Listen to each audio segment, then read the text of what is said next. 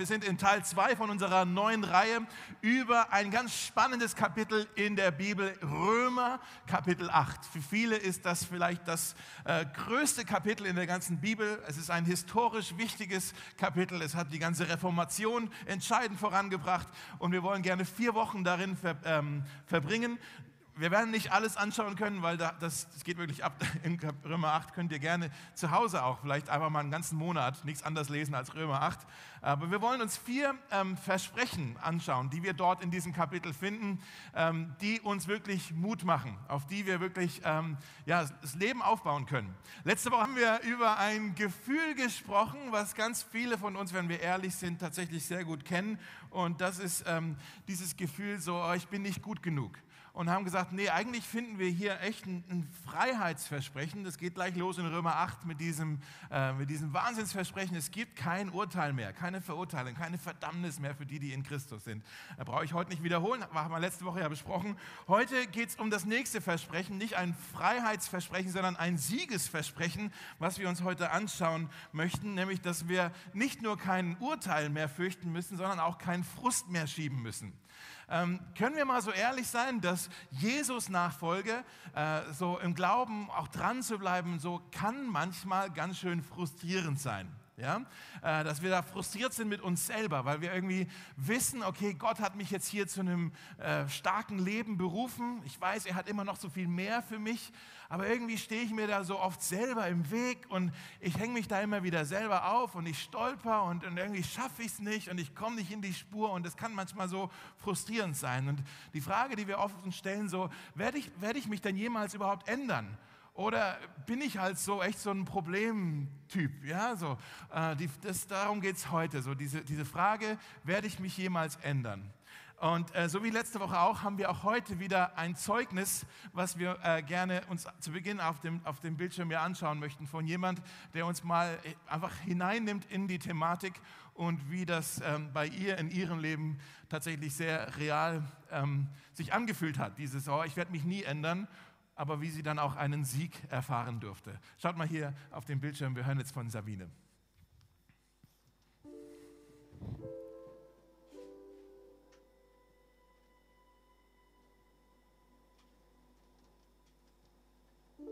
Dave hatte einige Sonntage zuvor vom Brot des Lebens gesprochen, Jesus. Und er hat auch gesagt, dass es vorkommen kann, dass man manchmal so etwas wie Nutella dem Brot des Lebens vorzieht. Und in der Kleingruppe darauf hat der Leiter dann ge gesagt, wir sollen uns doch mal überlegen, ob das irgendwo der Fall ist, dass wir lieber Nutella nehmen als das Brot des Lebens. Und ich hatte gehofft, dass ich um das Thema herumkomme, weil wenn etwas nicht richtig läuft, dann weiß ich es eigentlich schon. Und zwar hat sich bei mir das Computerspiel zum Nutella entwickelt. Und obwohl ich wusste, dass ich auch früher schon viel zu viel Zeit damit verbracht hatte, es ist dann zur Sucht geworden, früher schon. Und ich ja auch damit rechnen musste, dass sich es eigentlich auch wieder so entwickelt. Und in der folgenden Nacht habe ich dann beschlossen, ich will es offenlegen, ich will dazu stehen und nicht verstecken und habe eine Sprachnachricht an den Kleingruppenleiter geschickt mit dem entsprechenden Inhalt und habe auch die Erlaubnis erteilt, dass nachgefragt werden kann, wie es dann mit dem Computerspielen inzwischen sein wird, die nächsten Tage und Wochen. Die, die Zeit mit dem Spielen war extrem angewachsen wieder. Ich habe vieles vernachlässigt, vor allen Dingen auch Beziehungen in der Zeit. Und in dem Moment, wo ich das offen gemacht habe, also die Sprachnachricht geschickt habe, konnte ich aufhören damit, praktisch von einem Moment auf den anderen. Und das ist ein ganz großes Geschenk für mich, weil Suchtverhalten eine starke Bindung ist und Jesus das geschenkt hat, dass ich frei wurde. Dann habe ich mich gefragt, wie konnte es dazu kommen? Ich gebe doch Jesus mein Herz, ich bete jeden Tag intensiv und dann ist mir ein interessanter Bibelvers dazu eingefallen. In Sprüche 23, 26 steht, gib mir mein Sohn dein Herz und lass meine Wege deinen Augen wohlgefallen. Und mir ist dann klar geworden, ich habe den ersten Teil beachtet. Es ist auch wichtig, das eigene Herz, also mein Herz ihm zu geben. Aber den zweiten Teil, dass seine Wege mir wohlgefallen, das hatte ich gar nicht so im Blick. Und deshalb ist dann auch das Nutella-Glas äh, für mich so interessant geworden. Dann habe ich noch überlegt, ja, wo war denn die Abzweigung jetzt genau? Und für mich waren das körperliche Schmerzen und es war einfach eine Ablenkung. Das hat wieder ganz harmlos angefangen, aber sich dann eben in dieser Eigendynamik entwickelt und ist zu viel geworden, viel zu viel. Wenn ich falle, dann hebt Jesus mich auf. Er befreit mich aus Bindung. Und entscheidend ist dabei, dass wenn er spricht, wenn er sagt, jetzt bring es ans Licht, jetzt mach es offen, dass ich gleich handle. Denn seine Gnade ist dann am stärksten. Später kann es schwieriger für mich werden, weil ich zuerst noch mit der Sünde kooperiere, ganz bewusst. Bei mir kamen dann die Gedanken, ja, vielleicht kann ich es ja auch erst morgen sagen, dann kann ich heute noch spielen. Aber es heißt auch in seinem Wort, heute ist der Tag des Heils, in 2. Korinther 6,2. Oder heute, wenn ihr seine Stimme hört, dann verhärtet eure Herzen nicht. Das steht in Hebräer 3 und 4. Ich bin damit nicht allein. Jesus macht frei. Mit ihm ist Änderung möglich. Krass, oder? Ja, Sabine, vielen Dank für deine ehrlichen Worte.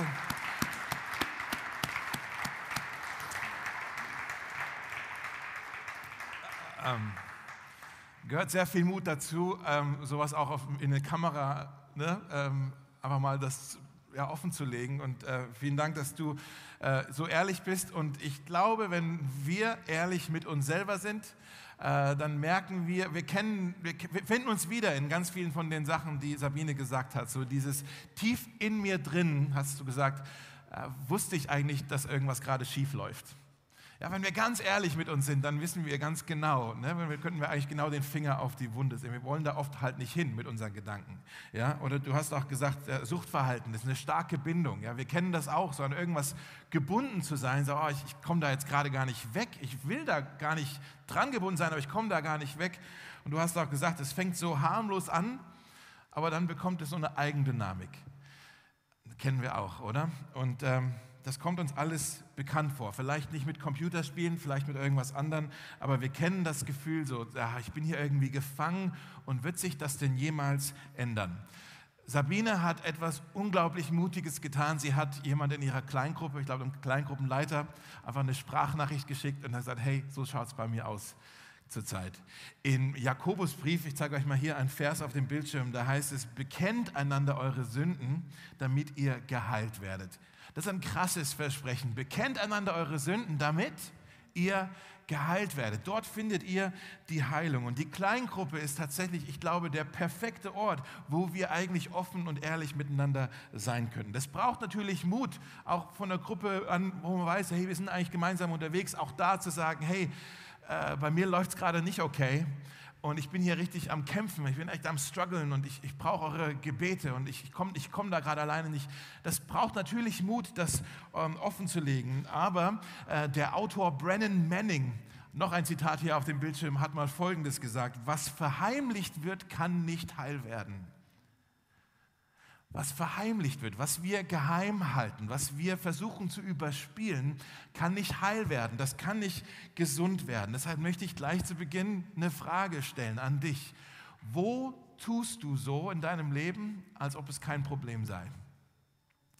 Wo tust du so, wo tust du so souverän, und du weißt eigentlich, tief in dir drin weißt du, irgendwie läuft es da schief. Aber wo tust du so, als ob es kein Problem gäbe? Vielleicht in deinem Leben, vielleicht in deiner Ehe, vielleicht in deiner Arbeit, vielleicht damit, wie du mit Geld umgehst. Wo tust du so, als ob es kein Problem gäbe? Und ähm, das Problem ist, dieses Ding so, ah, wir sollten hier das offenlegen, das, das verstehen wir vielleicht sogar im Kopf, aber das, das ist so eine Überwindung, weil wir so eine Angst haben, oh, wenn jetzt die anderen hier in meiner Kleingruppe zum Beispiel, wenn die wüssten, wie ich wirklich bin, dann haben die mich ja nicht mehr lieb. Aber eigentlich, wenn die anderen wüssten, wie du wirklich bist, dann könnten sie dich so, wie du bist, tatsächlich lieben und nicht nur die Maske und nicht nur die Fassade, die du halt vorspielst. Ja? Beim Mosaik, wir haben echt das, mein großes Ziel, ich glaube, unser großes Ziel. Wir wollen einander lieb haben, so wie wir sind und nicht das, was wir uns einander halt gut vorspielen können. Wir Christen sind sehr gut darin, uns gegenseitig so eine souveräne, fromme Fassade vorzuspielen. Ja? Aber wir wollen uns tatsächlich lieben, so wie wir wirklich sind, auch mit Ecken und Kanten. Und wir glauben aber auch, dass das nicht in Stein gemeißelt ist, dass wir nicht verurteilt sind, dazu immer gleich zu bleiben, dass Gott uns so, wie wir sind, auch verändern kann. Jetzt sagst du, okay, woher weißt du das, Dave? Woher weiß ich das denn, dass, dass bei mir auch so ein Durchbruch passieren könnte, wie Sabine das erlebt hat? Äh, und das weiß ich, weil in Römer 8, in diesem Kapitel, was wir uns anschauen, da stecken Versprechen sind äh, drin, die, die uns wirklich Mut machen. Äh, in diesem nächsten Textabschnitt, letzte Woche haben wir ja angefangen, die ersten vier Verse, im nächsten Textabschnitt, den wir uns jetzt anschauen, der ist auf euren Predigtzetteln, auf eurem, in eurer Kontaktkarte drin, könnt ihr auch mal rausziehen.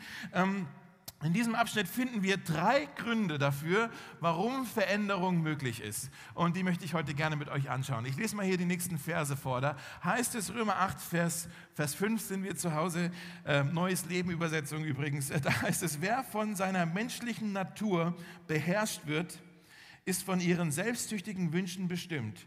Doch wer vom Heiligen Geist geleitet wird, richtet sich nach dem, was der Geist will.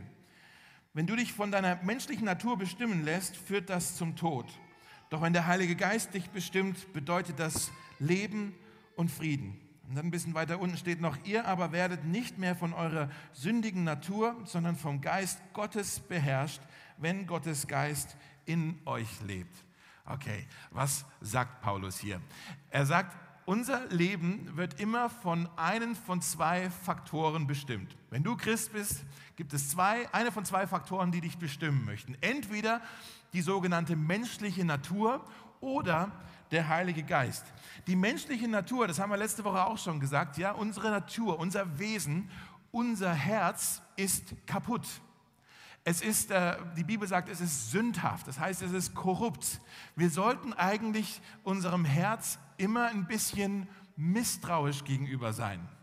Jetzt sagst du, Moment mal, ist das nicht der Ratschlag, den wir überall in der ganzen Welt gerade hören, ist, folge deinem Herzen. Ja, folge einfach deinem Herzen. Und die Bibel sagt tatsächlich, nichts ist trügerischer als das Herz. Wer kann das Herz erforschen, steht da. Ja? Nichts ist trügerisch. Wir, wir, täuschen uns so, wir belügen uns so oft selbst mit unserem eigenen Herz. Und dieser Ratschlag, folge deinem Herzen, tu das, was dich glücklich macht. Ich frage mich manchmal, ist das wirklich die Lösung oder ist das eigentlich das Problem?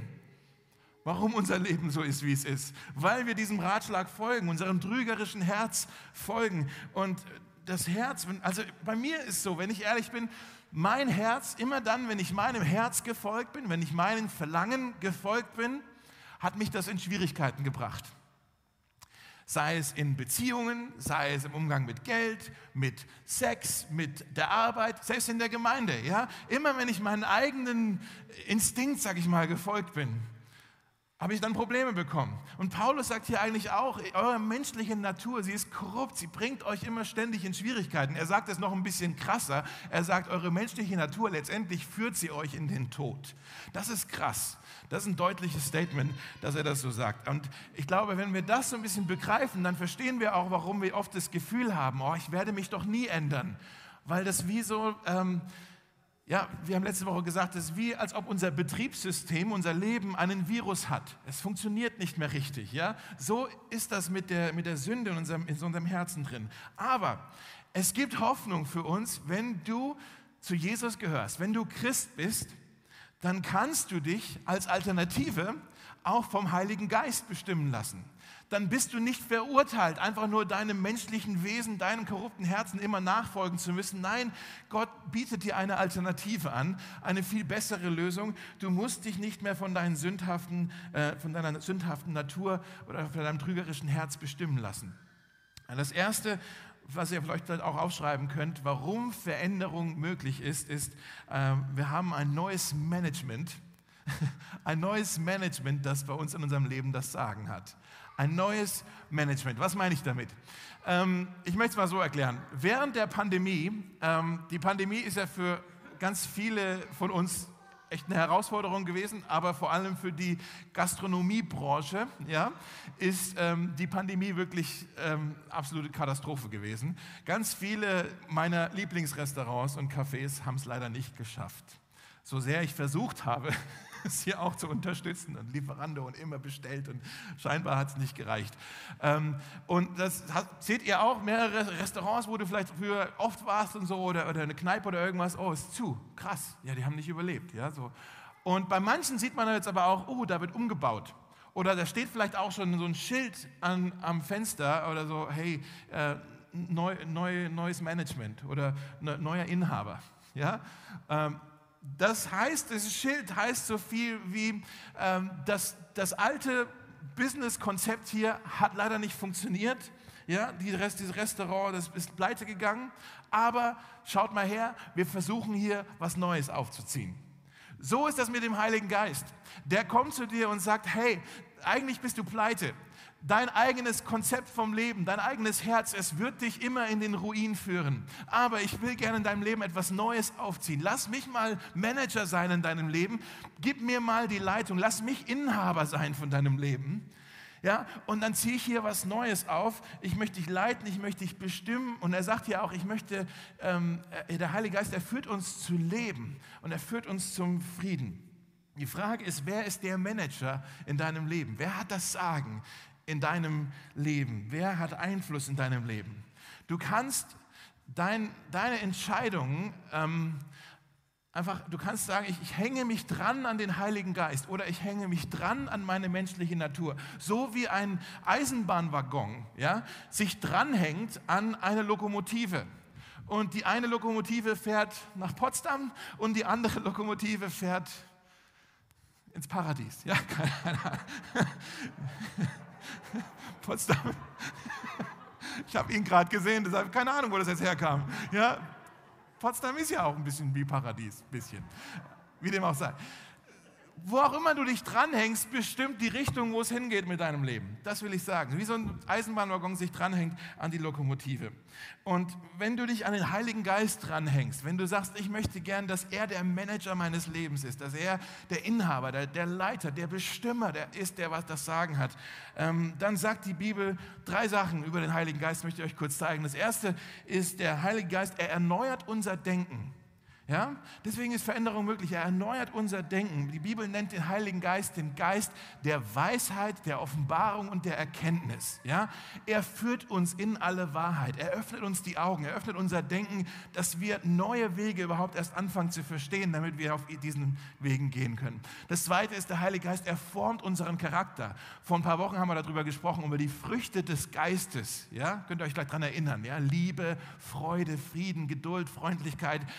Dinge. Das geht heute nicht nur so darum, oh, wie kriege ich denn irgendwie hier mein Verhaltensmanagement unter Kontrolle, dass ich halt mein Suchtverhalten in den Griff bekomme. Nein, es geht um eine grundsätzliche Erneuerung deines Wesens, deines Charakters. Das möchte der Heilige Geist in deinem Leben tun. Und das Dritte noch, er, ver, er verändert unser Verlangen. Er verändert unser Verlangen. Wenn, wenn er der neue Manager ist, dann bewegt er die Dinge so in uns, dass wir plötzlich ganz andere Dinge wollen. Ist euch das schon mal aufgefallen? Ähm, Vorlieben sind ansteckend. Unsere Vorlieben sind ansteckend. Die haben wir oft von den Menschen in unserem Umfeld so ein bisschen erlernt, uns abgeschaut. Ich habe einen Freund, ich habe das Beispiel, glaube ich, schon mal genommen, ich nehme es einfach nochmal. Ich habe einen Freund, der Olivier, ähm, der ist so ein totaler Coffee-Freak. Kennt ihr auch, so, habt ihr vielleicht auch solche Leute in eurem Leben, so, aber so ein Coffee-Fanatiker schon fast, ja? Wenn man bei ihm zu Hause ist und er sagt, magst du eine Tasse Kaffee? Dann muss man auf die Uhr schauen, weil der braucht tatsächlich so eine halbe bis dreiviertel Stunde, bis dieser perfekte Kaffee, dann ist wirklich auch ein perfekter Kaffee. Der hat Equipment bei sich zu Hause, das findet man überhaupt nicht in normalen Berliner Cafés. Ja? Und dann macht er da diesen perfekten Espresso und überhaupt bis mal das Wasser und das wird alles abgewogen und alles. Mm, ja? Und dann ist der Kaffee aber auch richtig gut danach. Also der ist so richtig so der Kaffeeliebhaber. Kennt ihr solche Leute, ne? Schaut sie jetzt nicht an, aber ne, es gibt solche Leute, ja, so einfach, die, die mögen. Ich war lange Zeit in meinem Leben, ich habe schon immer gerne Kaffee getrunken, aber ich hatte nicht so die hohen Ansprüche, wie denn dieser Kaffee jetzt schmecken muss. Ich habe auch irgendwie Kaffee am U-Bahnhof aus dem Automaten. Ja, das ist Kaffee. Okay, ich, äh, trinke ich auch oder habe ich zumindest auch getrunken.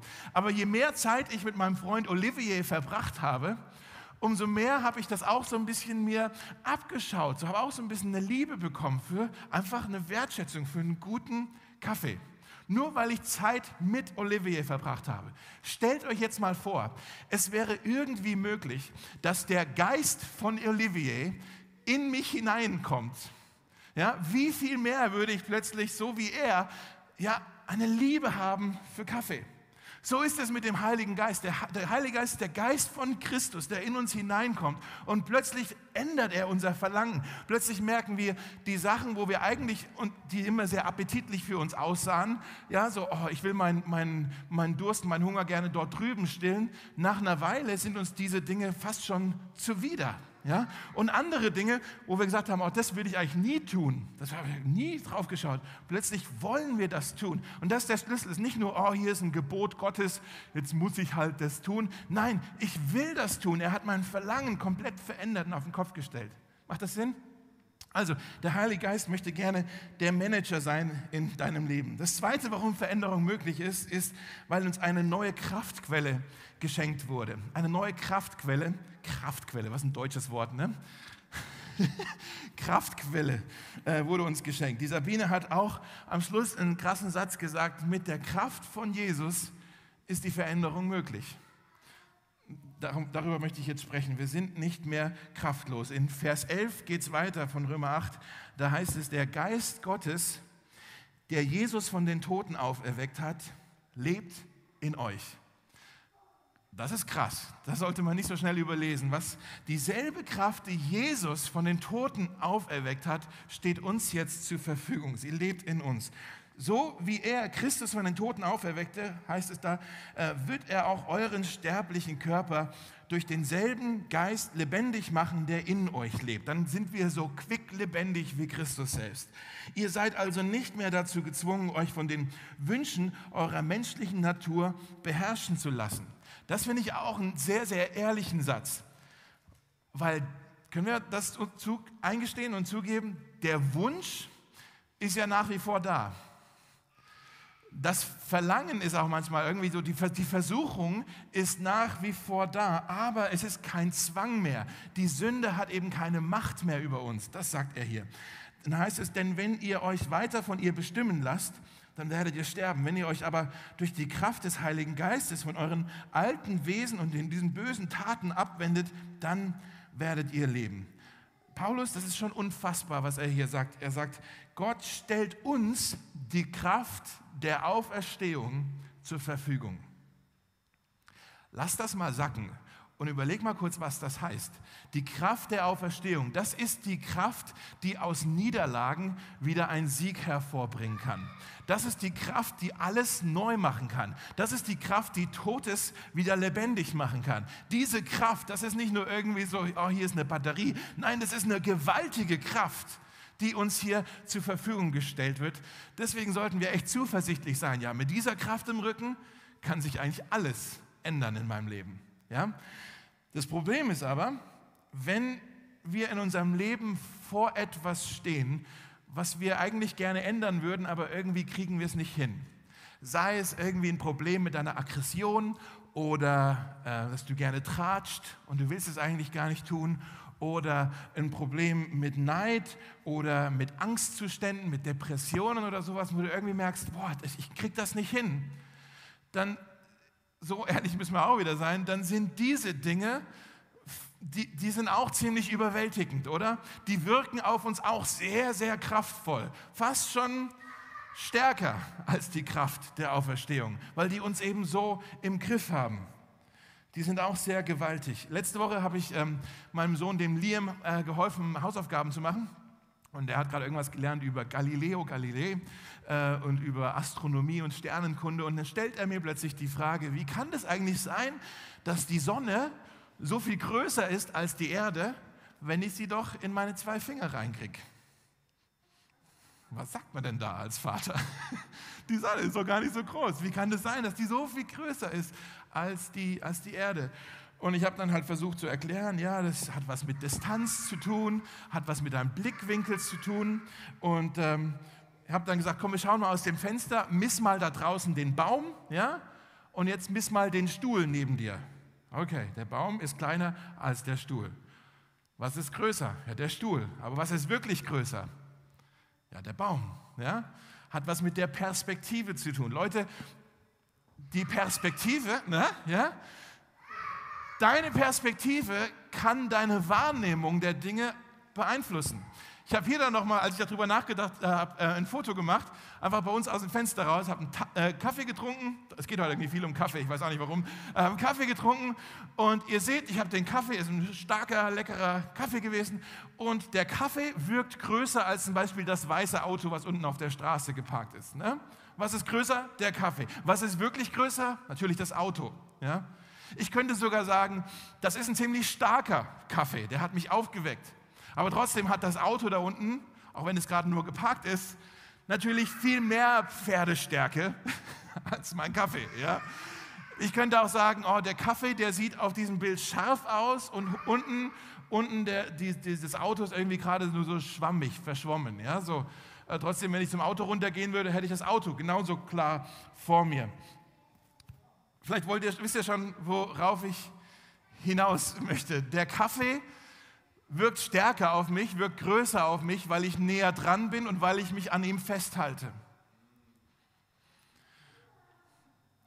Warum scheint es manchmal so, dass die Angst stärker ist als mein Gott?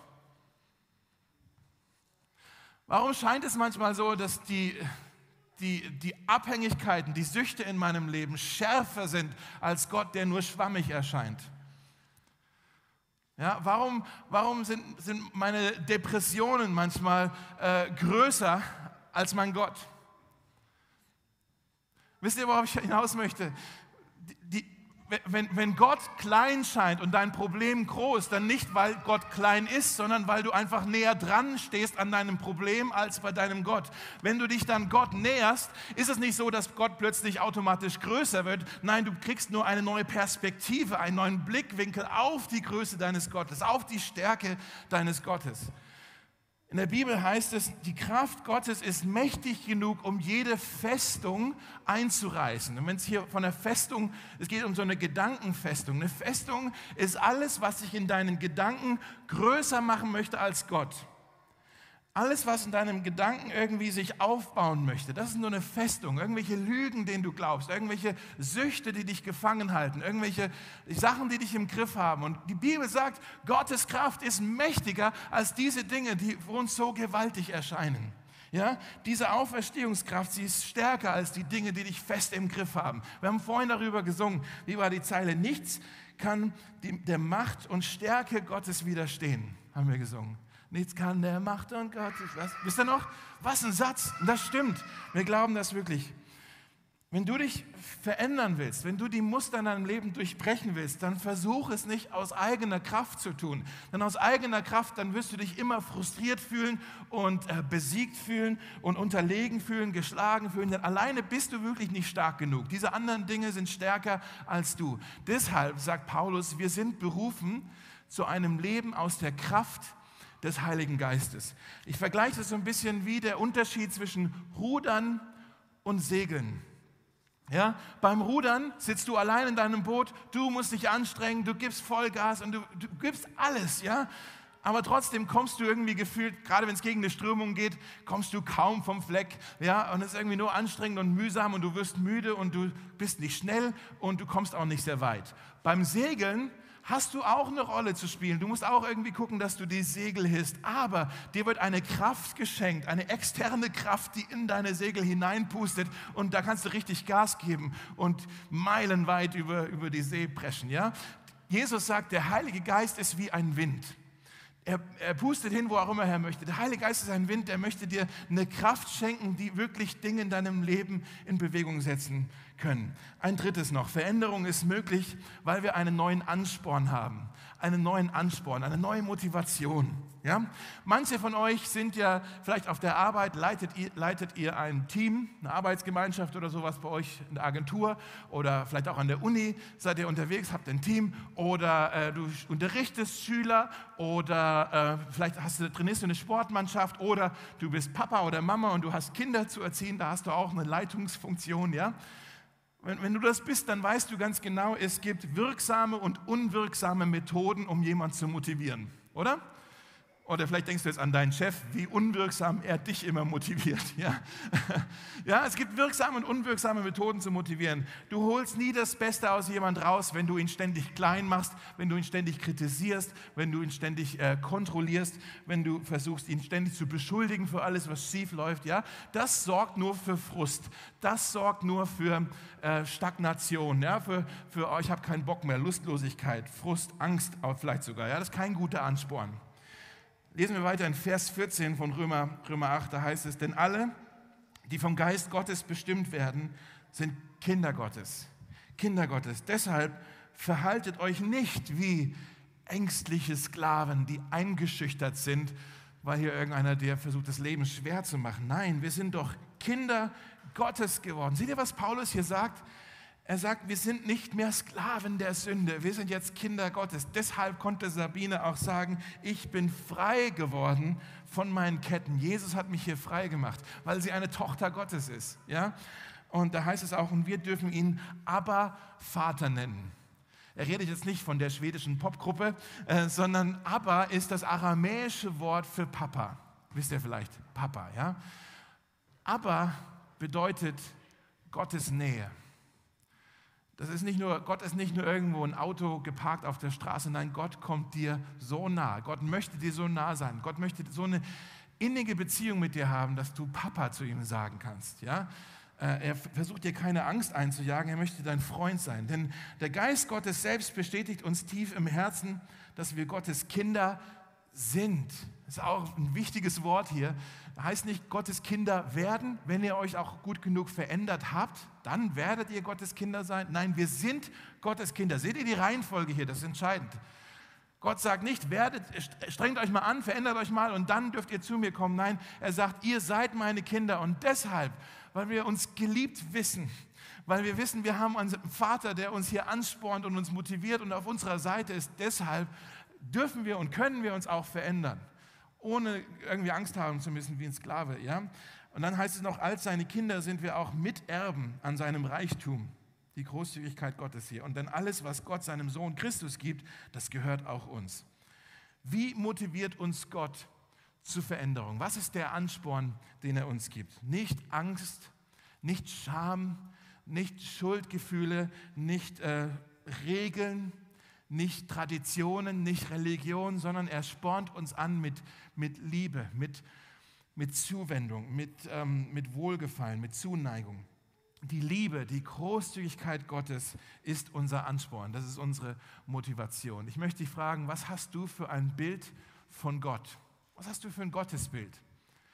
Vielleicht, wenn du an Gott denkst, denkst du an einen Gott, der, ja, der immer enttäuscht ist von dir, der, der immer irgendwie die Schuld zuschieben möchte. Vielleicht ein ungeduldiger Gott, ein impulsiver Gott, ein, ein, ein grober Gott vielleicht. Kann es vielleicht sein, dass du das Bild, was du von deinem irdischen Vater hast, dass du das projizierst auf Gott und denkst, so ist auch mein himmlischer Vater? Kann man drüber nachdenken, ja. Die Bibel sagt, die Liebe Gottes treibt uns an. Die Bibel sagt, es ist die Güte Gottes, die uns äh, bewegt zur Umkehr, zur Buße. Also Umkehr, ich kehre jetzt um zu Gott. Ja? Wir können wirklich ver uns verändern. Wir können ihn zum Manager machen. Wir können seine Kraft empfangen. Wir brauchen nämlich keine Angst davor zu haben. Wir wissen, er ist ein guter Vater und äh, er hat Wohlgefallen an uns und er, er ist die Kraft, die wir brauchen, um uns zu verändern. Deshalb möchte ich dich heute einladen zu, zum Vater zu kommen. Wir werden gleich ein Lied singen, in dem geht es genau darum, dass wir sagen, ich komme jetzt zum Vater, ich bringe jetzt meine Lasten, ich bringe jetzt meine, einfach die Dinge in meinem Leben, wo ich sage, Herr, ich komme da nicht weiter, aus eigener Kraft wird sich das nie ändern. Aber ich habe heute gehört, dass du Kraft der Auferstehung für mich hast, dass du hier mich wirklich verwandeln möchtest, weil du der Manager meines Lebens sein möchtest und du du tust das, weil du mir auch die richtige Motivation dafür schenkst. Du bist mein Vater, der mich liebt. Und deshalb glaube ich, dass ich hier nicht verurteilt bin, immer gleich zu bleiben, sondern dass du Dinge in Bewegung setzen kannst in meinem Leben. Dass ich wirklich, ja, vielleicht das Ketten abfallen können. Muster, in denen du seit Jahren dran klebst, Vielleicht möchte Gott dich davon heute befreien. Ich weiß nicht, wie es dir geht. Ich habe echt eine Erwartung, dass Gott jetzt hier was tun möchte unter uns. Ja? Es sollen ja nicht nur alles so Informationen für den Kopf sein, äh, sondern ich möchte dich einladen. Komm jetzt zum Vater. Sei ehrlich zum Vater und sag, Jesus, Gott, du, du weißt, hier komme ich nicht weiter. Du weißt, es frisst mich auf, es, es ruiniert mich. Wenn du was Neues tun kannst, dann, dann öffne ich mich jetzt dafür. Und ich bete, tu ein Wunder in meinem Leben. Tu, tu ein Wunder auf eine Art und Weise, dass ich weiß, das war es jetzt wirklich du. Das ist jetzt nicht irgendwie nur oh, Zufall, jetzt hat sich geklärt. Nein, auf eine Art und Weise, dass ich und auch alle um mich herum, dass wir alle anerkennen müssen, das hat Gott bewirkt. Und dann bekommt er auch die Ehre, die ihm gebührt. Ich lade euch ein, aufzustehen. Äh, wir wollen gerne singen. Ich spreche kurz ein Gebet. Ähm, und, ähm, und dann singen wir gemeinsam und kommen mit unseren Lasten und unseren Problemen, mit unseren Hürden, Hindernissen, kommen wir zu Jesus. Ja, lass uns gemeinsam beten. Und ich möchte aber auch fragen, ähm, bist du ein Kind Gottes? In der Bibel heißt es, dass wir alle geliebt sind von Gott, alle geschaffen sind von Gott, aber nicht jeder ist automatisch auch Kind Gottes. Du bist Kind Gottes, wenn du an Jesus Christus glaubst. Galater 3. Die, die an Christus glauben, durch, durch den Glauben an Jesus Christus sind wir Söhne und Töchter Gottes. Ja? Und vielleicht geht die Reise hier bei dir überhaupt los, dass du sagst, okay, heute möchte ich sagen, ich glaube an diesen Jesus. Ich habe noch viele Fragen, aber ich glaube, dass dieser Jesus tatsächlich der ist, der er gesagt hat zu sein. Dass er kam, um mich zu retten, dass er kam, um mich zu verändern. Und dann wollen wir alle gemeinsam zum Vater kommen und sagen, hey, einfach vielleicht mit offenen Händen sagen, hier ist mein Leben, hier ist das, was gut läuft und hier ist das, was ich einfach nicht in den Griff bekomme. Ich bin müde, ich bin frustriert aber Jesus, du möchtest mir hier ja, einen Sieg schenken. Du möchtest hier Freiheit ähm, ja, in meinem Leben bringen. Und, und ähm, dafür wollen wir uns öffnen. Deshalb, ja, lass uns, lass uns singen äh, und dieses Lied einfach als unser gesungenes Gebet, als unsere Antwort jetzt auf das Gehörte singen und äh, schauen, was Gott tut.